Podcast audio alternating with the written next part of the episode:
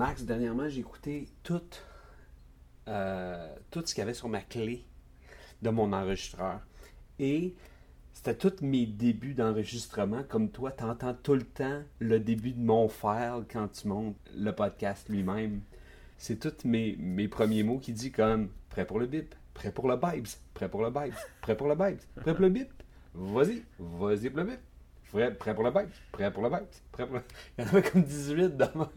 J'ai, tu sais, comme vite, vite, j'ai fait des stats, là. Prêt pour le Bibes, c'est celui que je dis le plus souvent. Go, go! Fait que c'est ça. Fait que je suis prêt.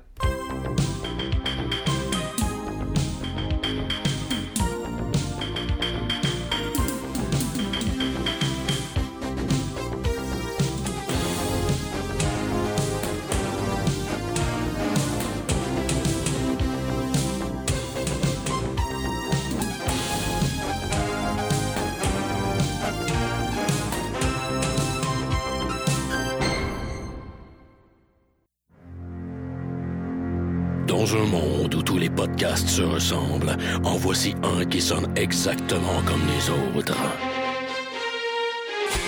I have come here to chew bubblegum and kick ass. I am an FBI agent. Le dernier des podcasts, mettant en vedette Maxime Paiement et Éric Lafontaine.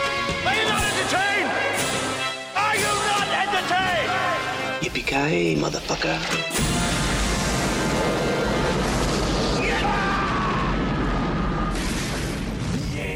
Bienvenue au dernier des podcasts, le John McClane. Non, non, non, devrais-je dire euh, le Jack Bauer, parce qu'aujourd'hui on parle de TV.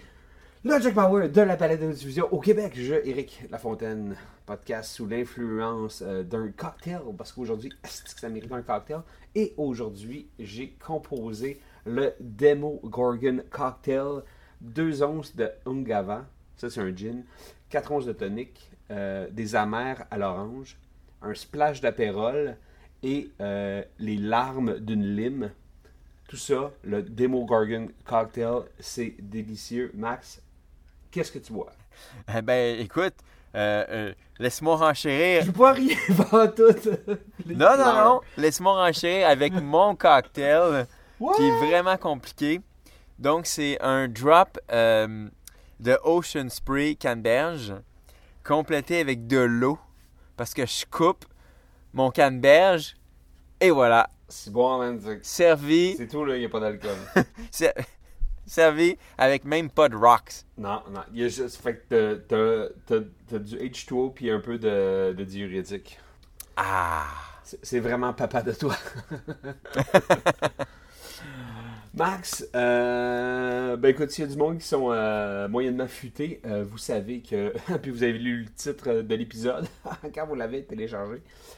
Max, aujourd'hui, on s'attaque à euh, un phénomène de société. On parle de Stranger Things. Pourquoi, Max, parlons-nous de cette émission de télé et de cette première saison qu'on va recaper, si tu veux. Euh, pourquoi?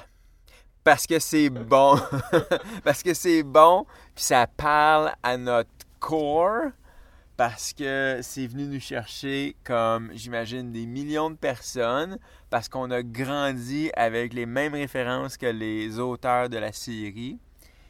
Parce que c'était le fun. Parce qu'il y avait de l'action. Parce qu'il y avait de l'horror. Parce Ouais. qu'il y avait du mystère. Puis il y avait des choses étranges. C'est tellement bien dit. Fait que c'est ça, c'est tout pour cet épisode. Merci d'avoir écouté le dernier. Euh, c'est fou, hein, comment le monde ont, embarqué, tu sais. Puis, check, comme publicitaire, toi, euh, tu vas pouvoir nous le dire. Mais un levier sur quoi vous, vous jouez beaucoup, c'est la nostalgie, tu sais.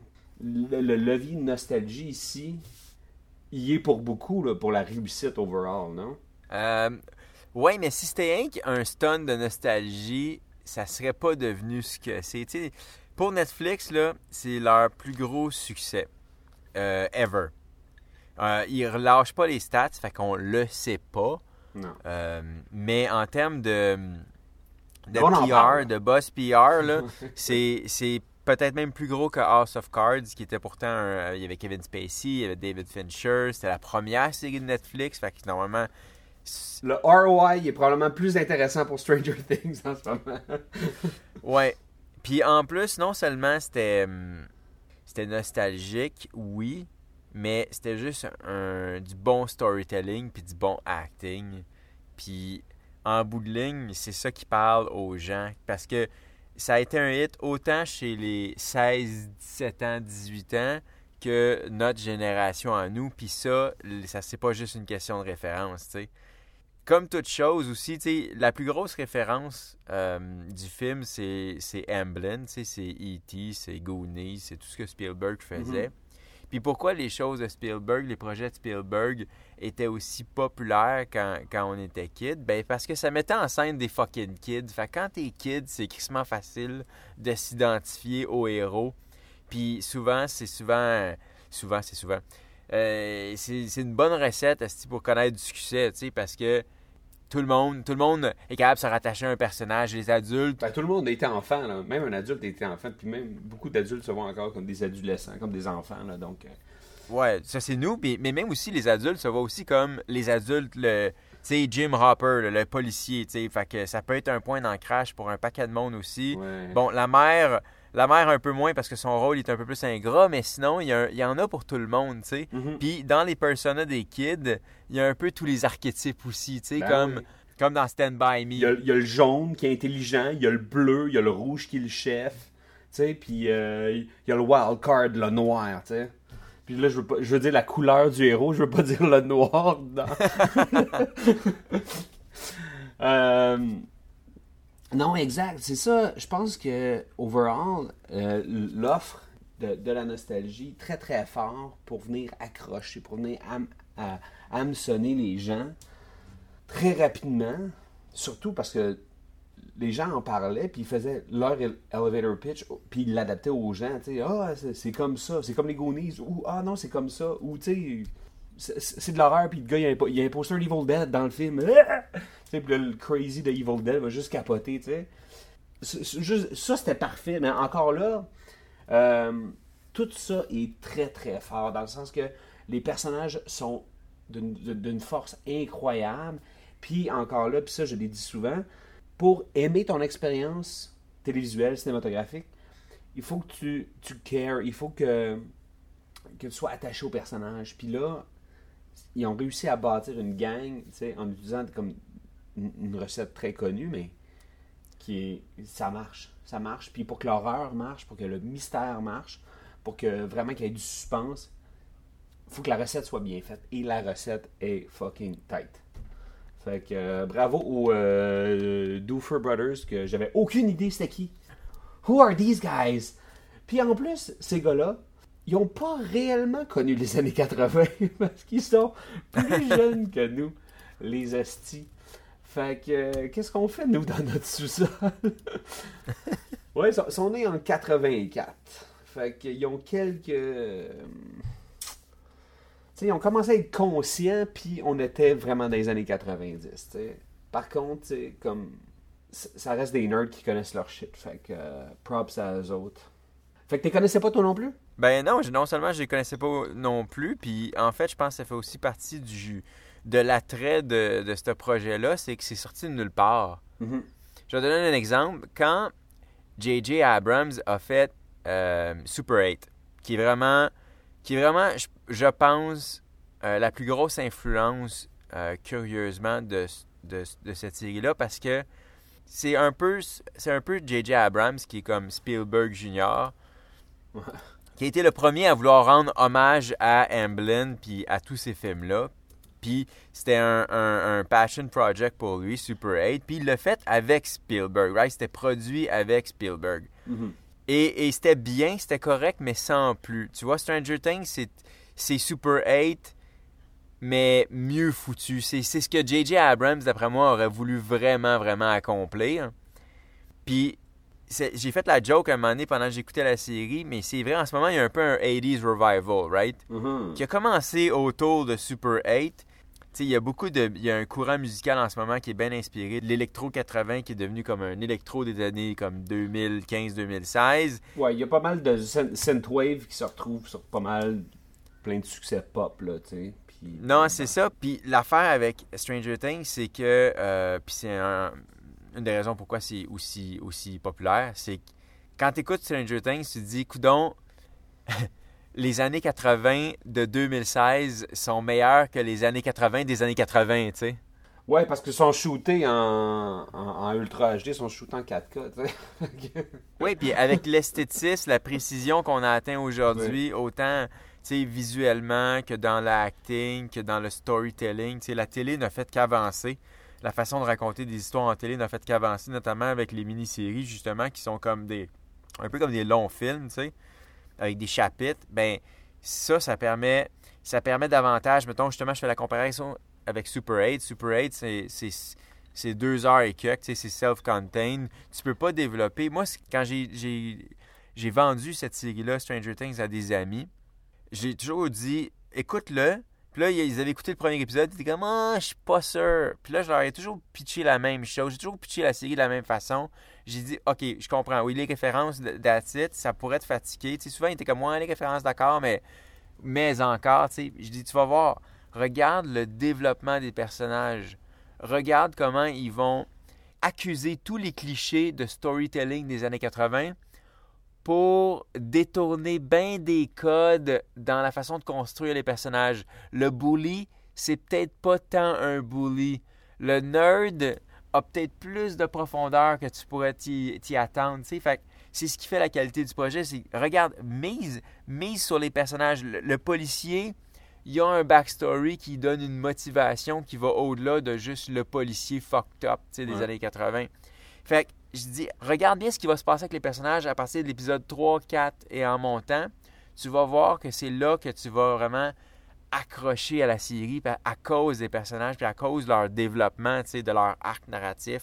Parce que sinon, le mystère, il est où le kid, tu why, sure, why not, tu sais? Euh, Qu'est-ce qui se passe avec Barb? Ben oui, on le voit assez rapidement ce qui se passe avec Barb. Elle meurt, puis tout le village crisse d'elle, tu sais. Fait que ça, juste ça, ça serait pas assez, tu. Ah, zut, le kid est mort. Ah non, le kid est pas mort, c'est un faux, tu sais. Si c'était juste ça, ça serait Lost.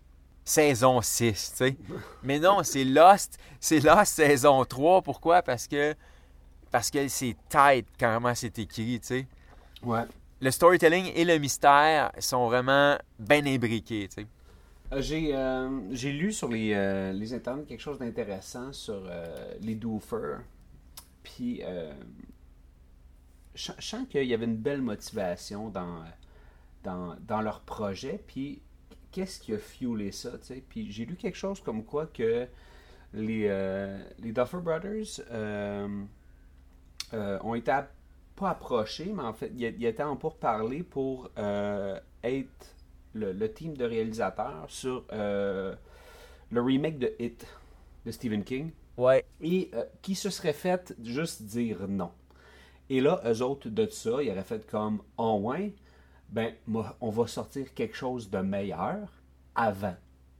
Ils l'ont écrit, puis Stranger Things est un succès, tu sais, à un ultimate fuck you à, euh, au, au producer qui travaille sur Hit en ce moment. Si c'est si juste ça l'histoire, je trouve que c'est une des meilleures histoires au monde. C'est le le plus hot fuck you ever. Ça n'a pas de sens. Puis tu sais, euh, a- là maintenant, on va rentrer un peu plus dans le dans le- la technique, la technique puis euh, Ouais, le détail. Moi, je commencerais en partant par le title, qui est, tu sais, Lost. On parlait de J.J. Abrams. Lost là, c'était ça, right? C'était une cheap fonte avec un petit truc musical bien simple, puis une twist, tu sais, avec un zoom out puis tout ça. Le title de Stranger Things, c'est vraiment comme Lost, mais fait par un vrai bon directeur artistique. tu sais. Tout est mieux. Le type est mieux fait, le mood est mieux fait, la tune est mille fois meilleure. C'est vraiment Lost, mais mieux crafté. Puis, c'est une chose qui me met dedans à chaque épisode, Ouais, la musique. c'est vraiment la musique puis le title. Puis d'ailleurs, j'aimerais qu'on parle un peu de nos expériences d'écoute. Toi, ça t'a pris combien de temps à écouter la série? Euh, Ça m'a pris peut-être deux semaines, peut-être un bon dix jours, mais j'attendais un d'être seul et j'attendais de l'écouter le soir, Ouais, ouais, ouais. seul. Puis j'ai très fait attention à tous les spoilers, tout ça. là. Je me suis, euh, je me suis désabonné du subreddit. J'ai tout fait là, pour vraiment avoir une bonne expérience. Puis c'était juste correct. Puis euh, je suis content qu'il y ait eu huit épisodes. Un autre point fort, c'est très britannique. Il y en a huit. Il y a peut-être des raisons de logistique, de production, puis d'argent. Puis ok, oui, on en a huit. Là. Mais je suis content qu'il y en ait juste huit pour le moment. Je trouve, euh, je trouve ça assez. Toi, comment t'as vécu finalement ton. euh, tu l'as-tu binge-watché hein, Tu l'as écouté en 2x là? Genre, ça m'a pris juste 8 heures. C'est euh, c'est c'est vraiment la première série que j'ai binge-watchée depuis, je pense, depuis la première saison de Heroes. Pour te dire, je suis pas un binge-watcher à la base. Moi, j'aime ça prendre mon temps.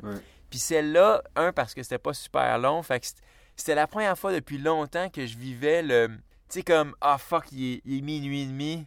Ah, ah ouais, un dernier. Ah, que c'est con, là. Il est 2 heures du matin, mais ah ouais, il m'en reste rien qu'un. Ah ouais, donc, tu sais, comme, t'arrêtes plus, là. ça faisait vraiment longtemps, ça m'était pas arrivé. Sinon, sinon qu'est-ce que t'as aimé le mieux dans la série? Y a-tu des scènes que t'as aimé, des personnages que t'as aimé le mieux? Euh, ben, écoute, euh, pour revenir, le, le, le, le title sequence, il est juste trop incroyable. Puis encore là, c'est rare sont les shows que euh, je, me, je me dis, ok, je vais l'écouter au complet, tu. Le title sequence, à chaque écoute. Parce que justement, il me mettait réellement dedans, tu sais. Euh, ouais, puis j'ai, euh, vous allez voir sur le, à la maison, sur le Facebook du dernier podcast, j'ai posté le making of, du, le, ma- le making of du title sequence. C'est assez hot Oh. de la manière comment ils ont fait ça. là. Puis on parle avec les, euh, les artistes, puis euh, l'espèce de, de, de boîte là, qui, qui ont fait le, le, le InDesign, là, le, Adobe Premiere, juste avant.